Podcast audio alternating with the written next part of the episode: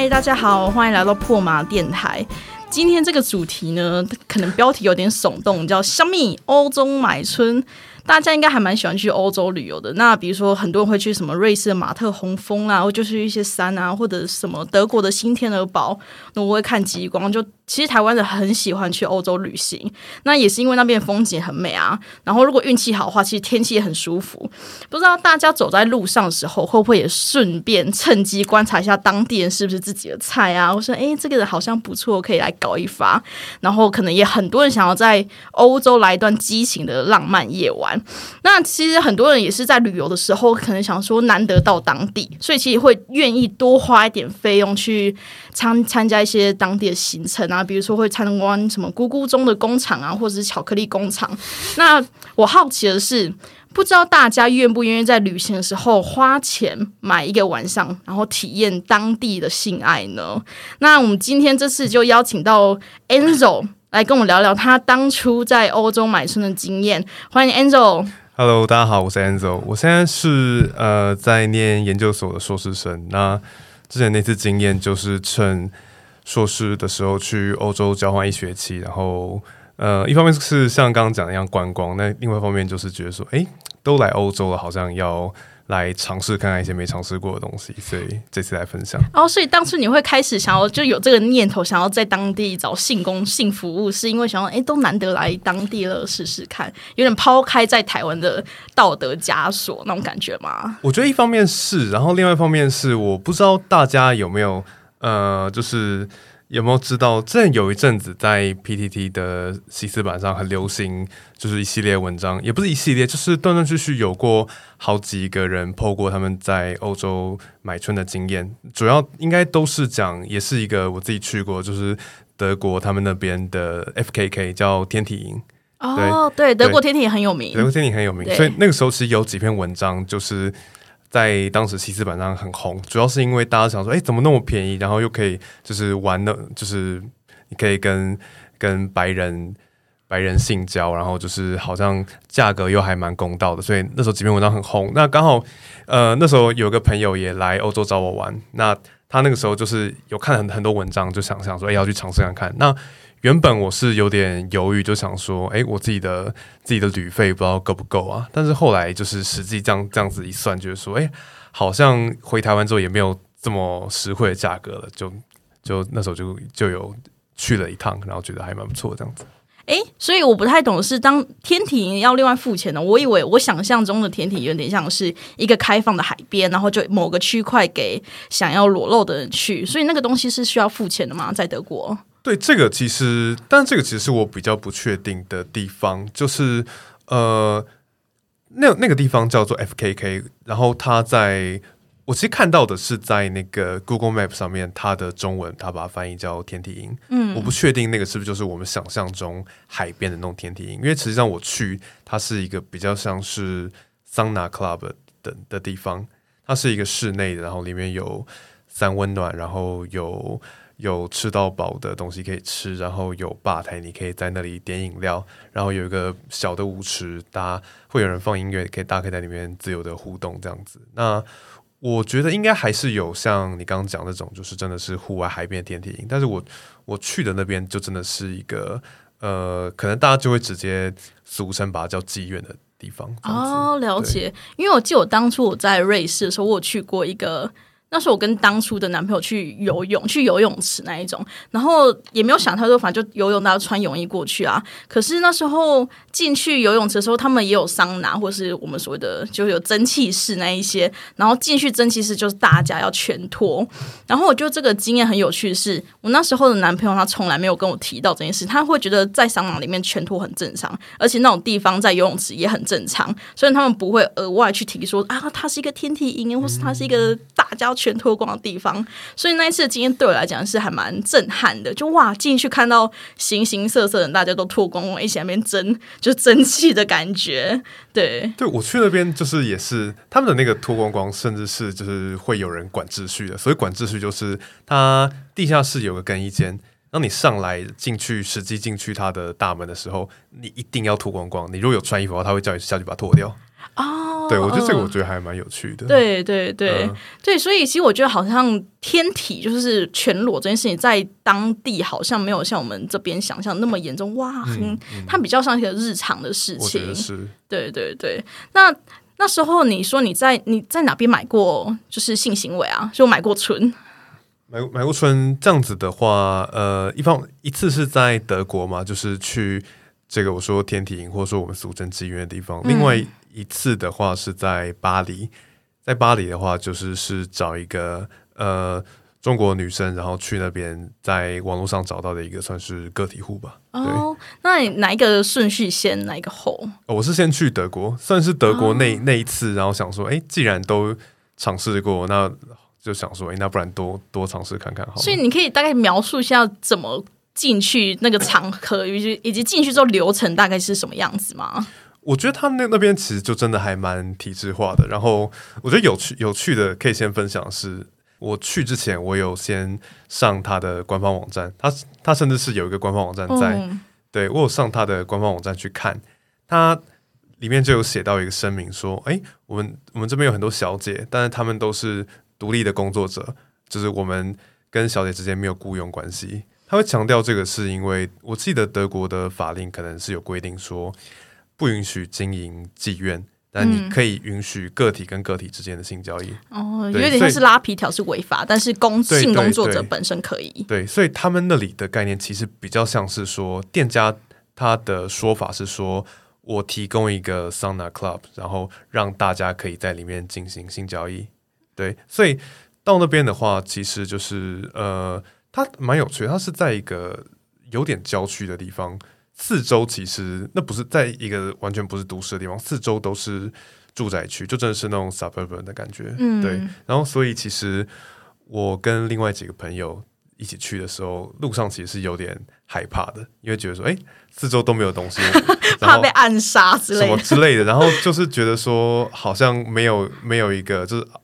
你在路上要自己做好心理准备，等下进去你不知道会遇到什么东西，因为那真的真的不是一个你想象中机缘会在的一个地方。对，然后实际进去之后，你会先那所以它的外观是跟一般的住宅没两样，还是它会有什么霓虹灯在跑啊都啊？没有都没。有，非常低调。它基本上就是一个你看得出来外面有有一些那种就是可能热水加热的设施啊什么之类，但是它没有一个很花枝招展的招牌，它就只是有很只有一个很低调的招牌写它的名字而已。哦，所以他也不会写，比如说 brothel，或者是他不会写德文的妓院，他就直接写他的名店家名字。对，店家名字，然后写 F K K，但我其实不知道 F K K 这个字在嗯德文里面到底是什么意思。嗯，我们也不知道，就请听众帮我们解答。对，可以去搜寻一下之类的。嗯嗯，对，然后进去之后，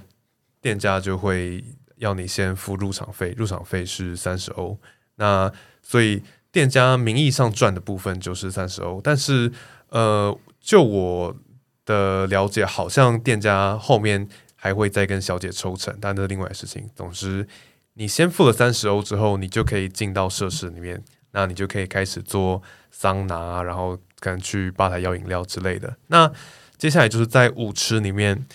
会有有除了像我们一样来消费的客人之外，还会有很多小姐自己在到处走来走去。那如果看到看对眼的话，就可以开始讲价钱等等之类的。那其实因为都是自己接洽，所以其实选择自由度蛮高的。呃，通常你也是要看可能时段不一样，通常小姐。还是会在可能客人人比较多的时间，小姐相对来说也会比较多，所以你如果是在人多的时段的话，可以遇到选择比较多。那接下来就是可能看对眼就开始自己谈价钱。那我去那间的话，通常一般平均的消费是一次三十欧，三十欧我记得是、哎，那个三十欧不是入场费三十欧，是之后性服务的三十欧。对，所以假设你入场，然后找一个人做一次的话，就是六十欧，三十加三十、嗯对，那三十欧就是基本上一次，然后二十分钟，呃，射了就结束，或者是说你都没设的话，就是二十分钟。哦，所以三十欧只买到二十分钟。对，三十欧只买二十分钟、但是那个其实就是一个怎么说呢？我去的想法就是一个少量多餐吧。对对对对对 对对对。所以所以那个三十五是可以全套就全部 S 都有的嘛，抽插等等，全部都有。哦，对。然后另外的话，你可能呃，像我那时候有在家时候是会多那个。那那个 French kissing，然后其实真正赚的部分可能就另外再跟你讲说，哦，有些什么东西要另外加钱哦，你 O 不 OK 什么之类的。哦我们帮台湾听众转换一下，三十欧大概就是台币一千一千一左右，嗯嗯，然后 French kissing 就是舌吻、拉技舌吻这样子。所以如果你要打炮，就是有抽插再加垃圾舌吻的话，加起来大概四十欧，就大概一千三、一千四，差不多吗？差不多。对但是这边要顺便分享一个我自己的心得，就是我觉得多加十欧舌吻，我觉得其实没有很划算，因为我觉得他不会很认真跟你舌吻，对，就是只有有做到，就只拉一下就拉一下。我觉得其实那那个十那时候，我觉得画的没有 没有很爽。对我 你就我把它当小费吧。我对我就把它当当小费，而且就其他部分，我觉得其实他们的服务都是让让人满意的，而且就是也都蛮有礼貌的，所以我觉得，但是我听的时候，我就觉得他不是很很认真，而且就有时候会偷躲一下这样子。哦，所以其实小姐们可能也不太愿意做这件事情。我觉得其实要加钱的事情，可能就是真的是小姐会觉得做了是增加她负担的事情了。比如说像是呃，可能很多小姐不会接受肛交，那可能就你你要多加很多钱的话，他们可能会考虑肛交之类的。对。嗯，所以那边小姐是三十欧包括口交吗？有包括口交，她会先帮你口交，然后再再开始做这样子。那比如说摸胸部、摸奶需要加钱吗？不用，那个其实就是，但是我我的我自己的经验是，我那时候去是找了两个人嘛，那我我自己是有做了两次找了两个人嘛，我摸摸奶那些是都还好啊，但是我不确定，我觉得那边基本上每个小姐她。你可能都是要先跟她讲好，每个人她的做法可能会不一样，所以我觉得有些东西可能不见得每个小姐都是接受的。哦，嗯，我觉得这很有趣，这其实是把整个买卖过程的主动权，其实也是交还给小姐。我觉得是，我觉得是、嗯对，嗯而且那里的小姐其实这就让我想想到，就是呃，我其中一个朋友，他就有有一个状况，就是他有点想要跟其中一个小姐刚交嘛，然后他就跟那个小姐一直讲价，然后后来就讲到最后又又说不要，就是其实有点算是，老实说，我听起来有点有点像是我朋友在有点恶意杀价之类的。哦然后那个小姐后来就有有有点不爽，然后她就还会叫，就是她跟她好的小姐说：“哎，不要接那客人这样子。”所以其实他们是有在这这这部分啦，但就这部分来讲，他们是有一定的主动权在的。哦，所以其实他们小姐之间也会彼此说：“哎、这个客人不好，我们不要接他。我我觉得是会的，就是而且他们小姐其实呃，我我看起来大家关系是还不错啦。哦”哦我还蛮羡慕这样小姐就性工作者之间可以有彼此联络，以及说哦，这个客人其实不是很好就，我们拒绝他。我觉得这还蛮有连结，就是共同一个 union 的感觉。我觉得是，我觉得是。哦，那我好奇，所以在那个舞池或是在那个 club 里面，那个灯光就是跟我想象中的妓院很像吗？就是会有一些霓虹光啊，还是它比较像是一般的 night club？我觉得比较像是一般 night club，它不会呃过度的怎么说呢？不会过度的色情化，我我不知道这样形容好不好，但其实我觉得就还蛮像一般的 night club 的。然后大家进去其实就是，他会气，我觉得他营造的气氛是让你觉得你在不嫖妓，就是不打炮的时候，其实也是在里面很求傲、很舒服的一个环境这样子。哦，所以是有了客人进去，然后就单纯在里面吃吃喝喝、跳舞。不，我觉得应该也是没有啊，都进来了，总是要找个人打个炮吧。那比如说在舞池的那一些性工作者那些小姐们，她们是有穿的特别不一样吗？呃，每个人都不一样哎，我觉得这其实也是就是他们各有特色的部分，就是呃，可能要不然就是上空，呃，比较少人会全裸了，要不然就是上空，要不然就是穿比基尼，那也有那种穿连身的类似 S M 服的，对，就我觉得其实看每个小姐个人的风格，他们会会呃。想办法打扮出自己的风格吧，然后每个人都不太一样，这样子。哦哦，所以里面那你那次去的小姐舞池里的小姐大概有几位？诶，这有点难说诶，但是我我觉得起码不会少于二十五位。那客人大概？客人，大概跟客人的量大概大致上跟小姐差不多，我觉得、嗯。对，所以其实对大家都有钱赚。很好，只是我想说，所以进去的客人你看到是散客多，还是比较像你一样，就朋友就朋友，然后一起去买春的比较多啊？我觉得一半一半，然后其实我觉得团客不会少，就是还蛮多，可能是当地人，然后就是也是呃两两两三个人就一起是一起就去放松一下那种感觉。但是我有发现一个比较有趣的现象，是在那边的当地顾客，白人不多，其实还蛮多是呃呃，像那时候有跟一个大哥聊比较多天，他是从伊朗来的移民，嗯，就那边其实呃可能。中东裔或者是其他地方的移民比较多，反而比较少白人。我不确定为什么，不知道是不是白人他们有其他消费的场所之类的。对，嗯嗯，这是我觉得比较有趣的。比如说亚洲脸孔的人多吗？亚洲脸孔的人其实不多，然后刚好有遇到另外一批是我我我跟朋友把它叫做是中国的炮兵团，就是这什么东西？中国炮兵团？对，中国炮兵团，他们就是也是四五个那种中国小哥，然后就是也是。感觉应该也是呃，怎么说，生活条件不错之之类，就是有闲钱可以花，然后过来玩的。然后他们就是四五个人，也是在欧洲那边留学，然后相约一起来这边，算是体验吧。那但是他们蛮有趣，就是他们是本来在中国就很常去就是性消费的的人，然后他们的心态就是一个来欧洲顺便来考察一下这边的。新消费不知道怎样，哦，我觉得很有趣，我觉得蛮有趣的。所以你有跟他们多聊多聊吗？他们其实有聊，但是其实主要是他们在分享说中国那边的新消费大概是怎么样子。嗯，那他们可能就是说，他们其实我觉得还是会有一种不知道这样讲不知道好不好，用强国心态吧，就觉得哦，这里这些东西其实好像中国也都有了，中国可能还还更好之类的。嗯嗯，对，然后就有点在推销他们中国那里的。夜生活这样子，你刚有提到说你在那一次的妓院里面买了两个小姐，对，所以你可以想讲一下，就第一个小姐跟第二个小姐分别做了什么，跟好不好玩吗？第一个小姐跟第二个小姐分别做了什么？呃，可以先讲两个人的差别。我我故意找了一个就是超级小芝麻，另外一个是超级高挑，嗯，对，然后呃做了什么？其实。第一个小姐的话，我觉得就是跟我想象的差不多，没有什么好抱怨。小芝麻，小芝麻，对，没有什么好抱怨的，就是呃口交，然后然后抽插，然后就然后就射了，对，然后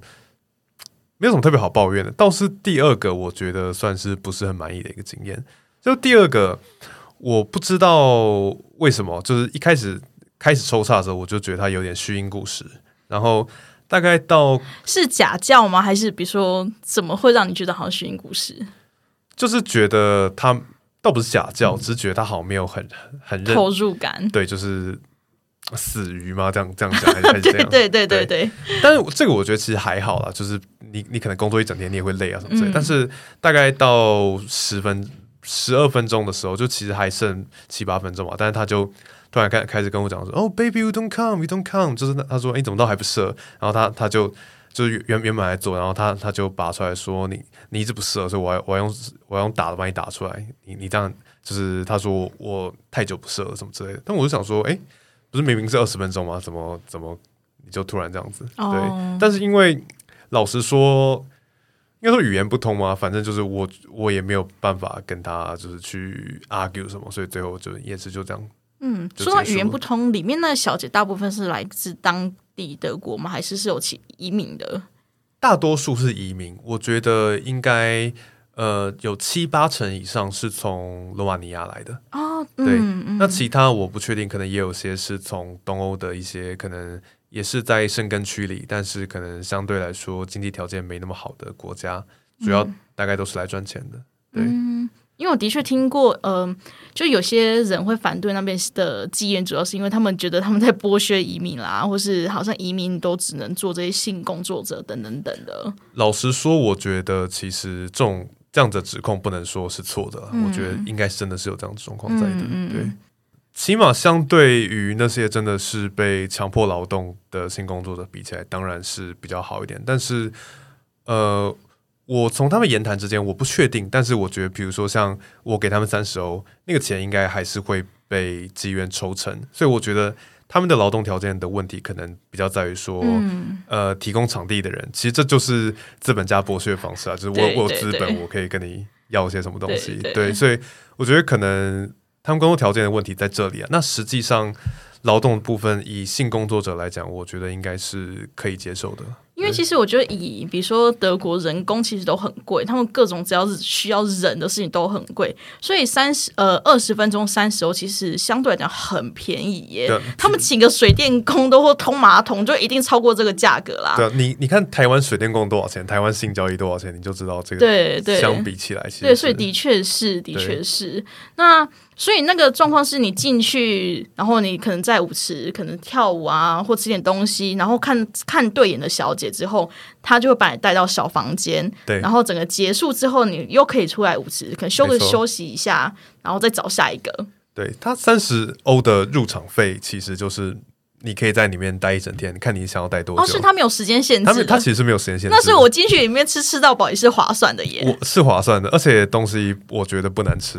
对，因为很多，比如说德国的呃中国餐厅，好了，他们吃吃到饱就大概是二十五欧、三十欧的价格了。所以那那里完全就是那时候当初最早在 PDD 上看到很多人讲的意思，也是说，嗯，你其实去里面待一个下午，光是就是吃吃喝喝的钱，而且你又可以做三温暖，其实老实说就是划算的。哇，那我开始担心那一些小姐的劳动条件，劳对对，所以其实这可能也是我要不知道，但是呃，还有一个蛮蛮有趣的地方是我一开始因为我找两个小姐嘛，第一个小姐的时候是去一个有圆形大床还蛮漂亮的房间，对，但是到最后就是我找第二个小姐的时候，那个时候好像已经是他们的尖峰时段了，然后几点？几点？那时候应该是大概七八点左右，晚上七七八点。对，然后找第二个第二个小姐的时候，我就被带到一个阁楼的小房间，非常破旧的一个房间，感觉就是一个挤不出房间临时挤给我的一个房间这样子。嗯嗯，对嗯然后就，这第二次经验就整体来讲不是很就感觉不好。对，感觉，但是毕竟还还是就是一个体验，所以我觉得不会到太抱怨了。对啊，所以，可是我记得，呃，你刚刚是提到说你在呃哪里念书啊？在比利时，对比利时念书。所以那时候去德国是特地去这个机缘，还是是刚好在德国旅游，然后顺便去这个机缘的？诶，完全是特地去的哦、就是那一趟过去那里，就是完全就是为为了要去这个妓院，因为、呃，在比利时的境内好像没有这样子的设施。比利时有很多红灯区，比利时、我是在北边的城市，在河语区的城市，其实大部分的大城市，像根特跟安特卫普，都有还发展还蛮蛮成功的红灯区。那但我我我都有经过去看啊，但实际都没有消费啊，因为相对来说，在红灯区里的消费会比较高一点。那个其实就比较像是，呃，我我我觉得应该比较像是台湾的楼凤的概念，嗯，对。然后对消费比较高，我像我刚刚说我在德国的妓院里面都没有看到白人，我在想象有可能白人比较多会去找楼凤之类的消费，哦对就去那些所谓的红灯区。对对对哦，哦，很有趣。那第二次你说第二次买春是在巴黎，对。哇，因为这个巴黎，大家常常想到巴黎，会觉得哇很浪漫啊，巴黎铁塔等等等。所以在那里的买春经验如何？在巴黎买春真的就是一个呃，某一天我某一天晚上，就是因为那次是我一个人去，后面还要再找别的朋友，但是那几天是我自己一个人。那某天晚上觉得哦，感谢好像好像打炮，然后不知道不知道怎么办，就是然后之前又去德国那么爽的经验，就想说，哎，巴黎不知道什么人可以找，然后蛮有趣，就是我搜寻搜寻，不知不觉就翻到了，就是。呃，几个中国的中国人在欧洲的类似论坛的东西，那它的形式其实会比较像是分类广告，在上面会有很多，比如说中国人互相帮忙，呃，可能从中国本地带东西啊，或是寄东西的一些呃互助资讯，但上面也有很多就是呃类似于台湾的语讯这样子的资讯会在上面嗯。可以找，然后我就所以有点像是台湾的 PTT。我觉得不太像 PTT，比较像是呃，比较像是红爷或者是 对，就哇，讲出来很专业，很专业，红爷。反正就是那种你看起来会觉得怎么就超级简无敌简陋那种那种那种网站，然后就是你你不知道平常都是谁在用的，对，是那种很简陋网站，然后上面就会有些很简陋的资讯，比如说可能一些比较挑逗性的描述，然后上面附一个微信的账号，那然后我就是加了好几个账号，然后看一下大头贴，但大头贴一一定都不会是太能够相信啊，但是反正就挑了一个看起来比较顺眼的，然后就约了一个时间去嘛。那个时候是晚上，大概也是八点的时候，我忘记在第十一区还是巴黎的第十二区，我有点忘记了。反正我出捷运之后，发现那边是一个真的。算是一个蛮龙蛇杂处的地方了，就是你走在街上，你是真的会觉得我要小心点，不然我一定会被抢的一个地方。哦哦，对，就是好像很多人都会想说巴黎，就只有想象巴黎铁塔附近那一区，但其实巴黎我记得贫富差距其实是很大的。对，巴黎其实蛮多地方是应该是蛮乱的。嗯嗯，所以你去的那个地区是比较可能比较贫穷，然后可能也比较乱一点。对我。我有听，我有听住在巴黎的朋友讲说，那一区是真的是大家平常，我有点忘记确确切是哪一区了，但是有几区真的比较乱。那他就在那一区里，然后他是在一个公寓的不知道十几楼吧，那边很多公寓都是那那种可能房间不大，然后楼层盖很高，算是那边租金会比较便宜一点。那他就是他是两三个。两三个个人的小姐一起合租一个空间，一个家庭式的空间，一个人在一个房间里。然后反正我就按图索骥到那边之后，呃，从楼下上去进到其中一个小姐的房间，然后开始性交易这样子。哦，所以三个都是中国性工作者，三个都是中国性工作者。哦，对。那那次的性，你觉得那次的经验如何？那次的经验其实老实说还蛮好的，就是她是一个三十出头的姐姐，然后。技巧什么都蛮好的，然后服务也蛮用心的。然后其其实那次我还那次我记得是一百二十欧，然后一小时。嗯，对。然后那次其实我蛮快就射了。然后然后那个姐姐就说：“哎，反正你买一小时，时间还早，不然我帮你按摩按摩什么之类的。”就其实服务很周到，服务蛮周到的，然后人也蛮亲切的这样子。嗯，对。所以那个过程中，比如说像你刚刚提到说垃圾要加钱，那这个垃圾要加钱吗？这个我没有特别跟他谈，但是我要亲他的时候他会躲，我要亲他的时候他会躲，所以我就我就没有再特别去去尝试这样子。对，所以你会像找这种个体户，你会觉得，嗯，在寻找过程中会比较比一般的妓院更难找，因为可能你需要知道一些管道类的东西，才有办法找到这些个体户，是吗？对，但是我觉得其实也不难，因为都是在网络上搜寻得到的资讯，就直接打关键字会是什么啊？关键字我真的有有点有点忘记了，我反正就是讲，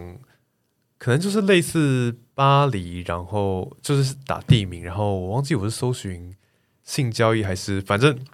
就想办法先找到可能中国那边通用的跟性交易有关的用语，然后输入进去搜寻就会找到了。我又忘记确切我是找什么用语了。哦。也是有趣的地方，就是因为其 实一开始是他先问我，问我说我为什么会来欧洲，然后大概小聊一下，然后我就也问他说，哎，那为什么会想要来来欧洲这样子？他他讲的意思其实就是说，就觉得欧洲有机会赚钱，然后想说来这边。他其实原本在中国的时候不是性工作者，他完全就是抱着一个来欧洲赚赚赚一些钱，然后再回去中国的心态，然后。呃，因为那个时候刚好其实是法国在就是黄背心抗议最严重的时候，那好像我们在聊一聊的时候，街上刚好有一个什么比较大声响吧，然后他就跟我讲说：“哎，你看法国其实也也是蛮乱的，我觉得好像还还是还是还是我们国内比较稳定比较好什么之类。”就是你其实听他们的对话，会觉得说他们反而没有一种对欧洲的可能，可能有是在一些消费上吧，但。整体上来讲，他们他们对欧洲的浪漫想象没有那么丰富。他们其实真的就比较是觉得，哦，这是一个赚钱机会，我来工作一下，回去有一个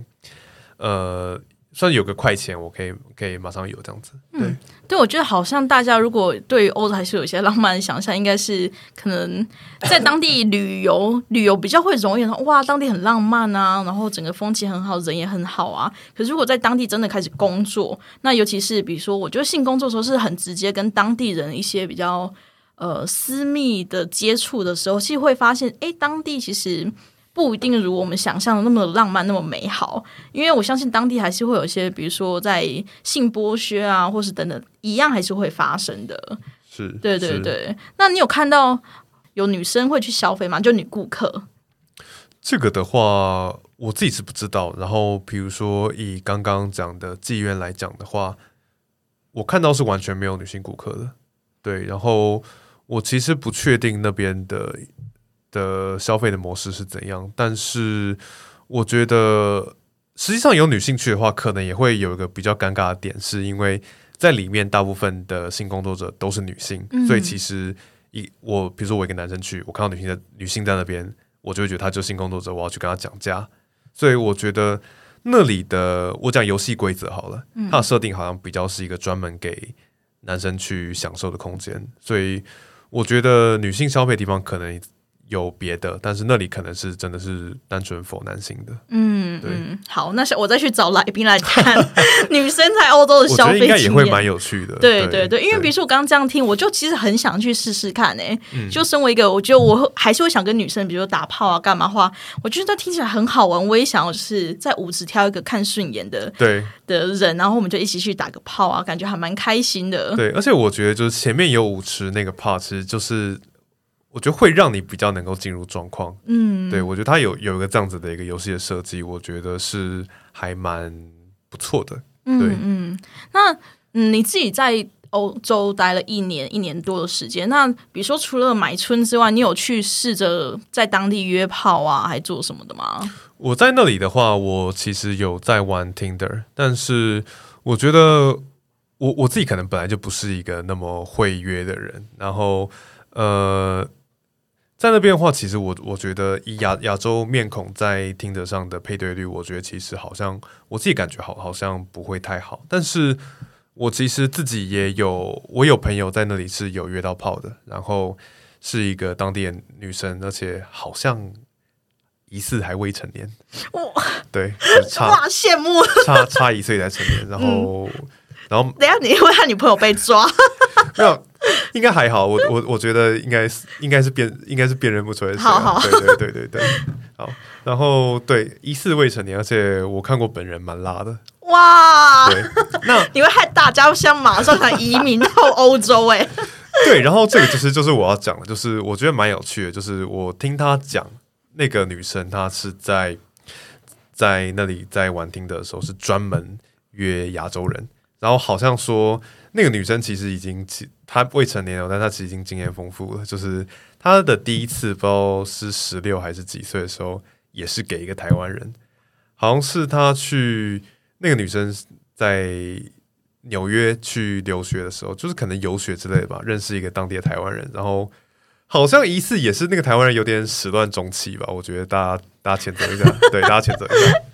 对，但是反正就是从此之后，他好像就有点迷上亚洲男生，然后他。在当地不对，等等等，他第一个台湾男生对他始乱终弃，他有什么好迷台湾男生的？我觉得这可能就是一个你有创伤、有阴影，就会是你就会不断的陷入同样。我想要填补他。对对对对对。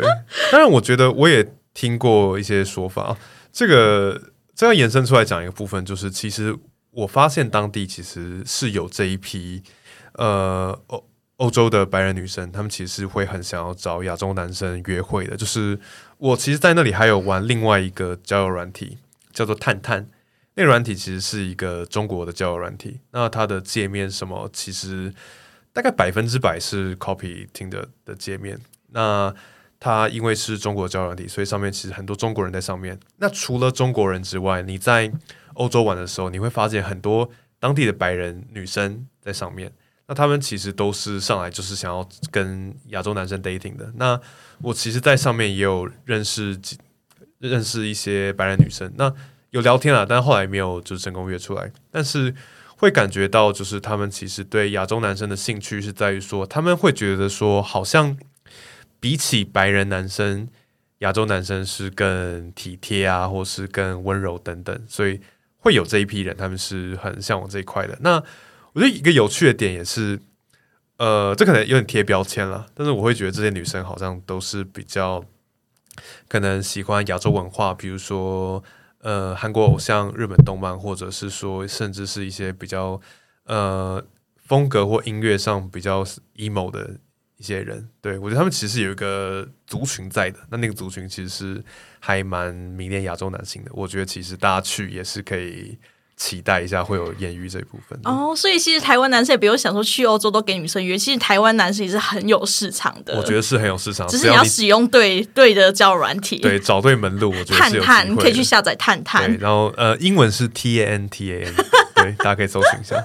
哎，那所以呃，那边的女生如果是台湾女生过去那边好约，应该也还蛮好约的吧？我想。我觉得其实是好约的，就是你说台湾男生约台湾女生吗？不是台湾女生去那边约，比如说当地的洋人啊，或是当地人之类的。但是我觉得其实怎么说呢？呃，我觉得那个市场还是跟台湾一样吧。我觉得还是女生比较好约，女生比较好约，所以其实你有意愿的话，应该是你可以挑选的。嗯，只是说在那边刚好可能某种东方主义视角会觉得好像哎，亚洲脸孔的男生特别不一样。我觉得，我觉得会，而且我觉得近年亚洲文化的说崛起吗？我觉得其实有推波助澜效果。哇，台湾男生有福了，赶快移民去欧洲。我觉得大家要把握这个机会。那最后你可以给听众一些建议吗？就如果有些听众他们听了这一集之后，之后呃可能解禁想要去欧洲旅游，然后顺便买春的话。可以给什么意见，还是什么关键字去搜寻？我觉得可能就是可以先搜寻我刚刚讲的 F K K。那其实，呃，我在我去之后，我发现后来也还有一支 P T D 或者是其他地方有新的讨论出来。我觉得其实，在网络上搜寻关键字，呃，德国或是 F K K 或是德国买春之类的关键字，德国，所以德国买春是特别有名，就对了。对，就是。我刚刚讲的这种妓院的形式，我目前只有听说是德国，其他地方我不确定，可能也有。对，那时候跟当地的白人男生聊天，他们也是说，哦，他们都，呃，那时候是跟一个意大利人聊天，他说，哦，对他知道德国这个东西，然后大家那种小男生聊天的都都会讲到说很想去啊什么之类的，对，所以德国感觉应该是以这个闻名的。那刚刚要讲说，其实去上网搜寻的话，我觉得资料是丰富的。其实大家按图索骥要去，其实是不会有问题的。而且去那里的时候，比如说像柜台啊或者小姐等等，他们其实都很习惯有就是可能讲英文的国际的客人来，所以其实我觉得不太会遇到什么问题了。我觉得其实。这个时代其实连妓院都是一个蛮全球化的地方，所以真的 也是蛮不错的吧？也是蛮不错。哎，那可是身为一个亚洲人，就亚洲面孔在那边会有什么歧视，或是你觉得好像比较不一样的待遇吗？还是其实还好？我自己的感觉是还好，就是我实际上在各处玩什么之类的，没有遇到太夸张的歧视啊或什么之类的。但是我其实有听过我朋友讲的一个例子，就是。他好像是出去跟朋友在酒吧 hang out 吧，然后就几个人在聊天，然后突然有一个就是可能朋友的朋友的女生加入话题 聊一聊，然后就直接问我朋友说：“哎，听说亚洲男生屌都很小，是不是真的？”哦，对，就是我觉得你好像也不能说这是一个，因为毕竟真的是有这个刻板印象在吧，但是好像是会觉得有点哎，好像有点没礼貌这样子。对，嗯，有听过这样子的故事，但是我觉得。呃，广泛来讲的话，我自己是没有遇到什么太大的问题，所以我觉得大家其实不用特别担心。嗯，所以如果听众之后想要去欧洲买车的话，其实也不太需要担心自己是亚洲人或自己是什么，基本上只要会基本的英文，然后去当地接应该都是没有什么问题的。我觉得都是没有问题的。然后可能你就是你有想要一些特别的什么服务的话，你先查好，比如说 ANO 啊或者什么 OG 啊，对对对之 之类的，你可能先先知道说你去那边你要跟他们沟通什么。那基本上，我觉得一样是一个来者是客，而且你是来消费的心态，他们其实都会比较愿意去跟你。呃，因为比较起来啦，我有听过朋友去日本嫖妓的经验，在日本的话，相对来说可能就是你不会日文，店家就不太会愿意接你。对，那但是以我去欧洲的经验的话，其实就是你只要会英文，有办法做很基本的 conversation 的话，其实大家都会有钱不赚，对啊。嗯，如果大家听众就不知道去哪里找那关键字的英文版的话，其实推荐去 Pornhub。你只要点开它的分类，它有分类很细、很细、很细，你就每一个都点进去看它是在演哪一种 A 片，你就知道到时候去的时候你想要，比如说 Tit Job，还是你要什么 Blow Job，还是你要什么任何东西，其实 Pornhub 上面都会有很多，你可以去学习不同的关键字。对，完全是一个图像的百科全书。没有错，没有错，善用 Pornhub，Pornhub 真的。对，那好，那今天就谢谢 Enzo。那之后如果大家有什么想听的一些主题的话，也欢迎在我的页面啊，或是留言或写信给我，都在 Jean Fucking Hot。那我在脸书跟我 Instagram 都有账号，都可以那边找我。那今天就谢谢 Enzo，谢谢谢谢大家，拜拜。